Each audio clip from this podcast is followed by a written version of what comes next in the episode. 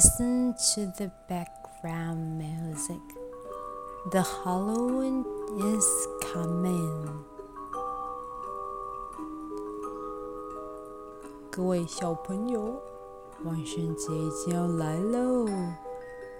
听听今天故事的可怕背景音乐。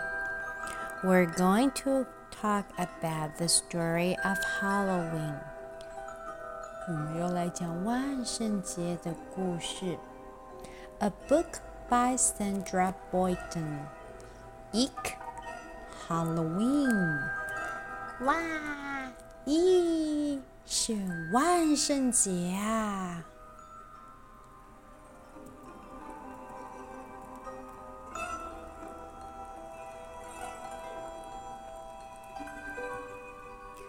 ！There is a big round moon in a dark, dark sky.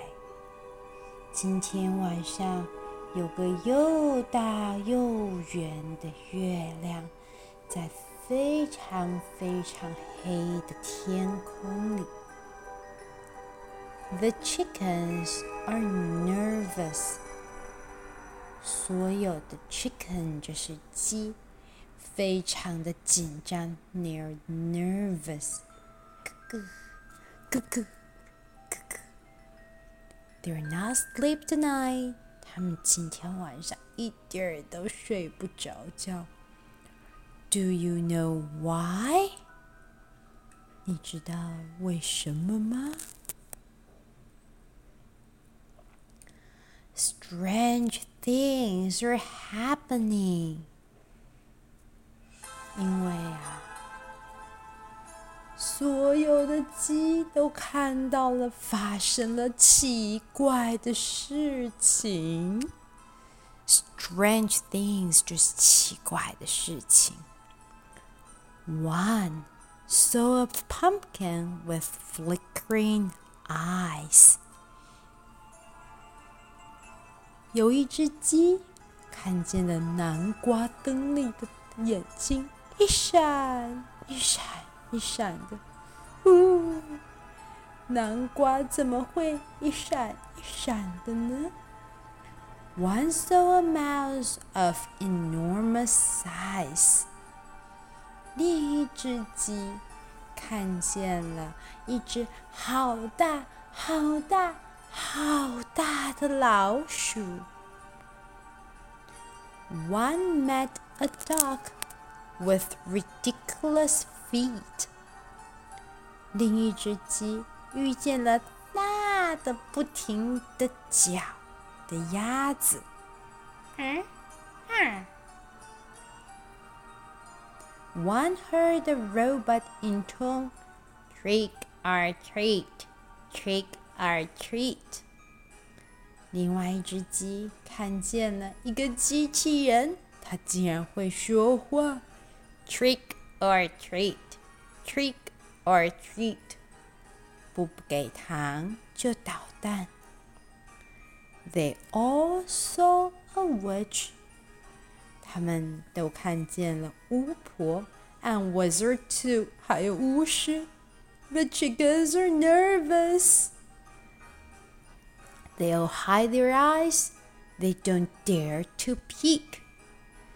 他们都把他们鸡舍里的鸡都把自己的眼睛全部捂住，决心不要再看了。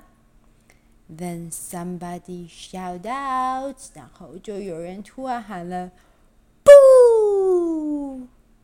嘎嘎嘎嘎嘎嘎嘎嘎嘎嘎嘎嘎嘎！The chicken goes, eek!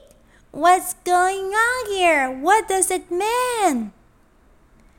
Relax, silly chickens. It's Halloween. 最后，Spooky 跑了出来，说：“哎呀，不要担心你们这些小傻猪，这只是 Halloween 万圣节大家的装扮而已嘛。”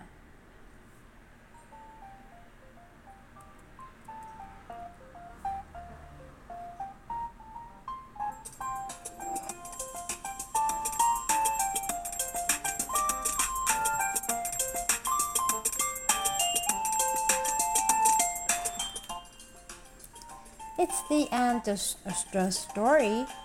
故事已经结束啦。A cute story of Halloween，一个万圣节的可爱故事。小朋友们的幼儿园还是国小，有没有让你们做万圣节的装扮呢？不知道大家是怎么度过自己的万圣节的？国小后的小慧哥哥跟小慧姐姐跟小陈哥哥已经没有学校可以过万圣节的记忆啦。希望大家还能珍惜自己有过万圣节的时间，或者是自己在家里吓吓。做一些捣蛋的面具吓吓爸爸妈妈也不错的哟。那么故事耳朵，我们就下次再见喽，拜拜。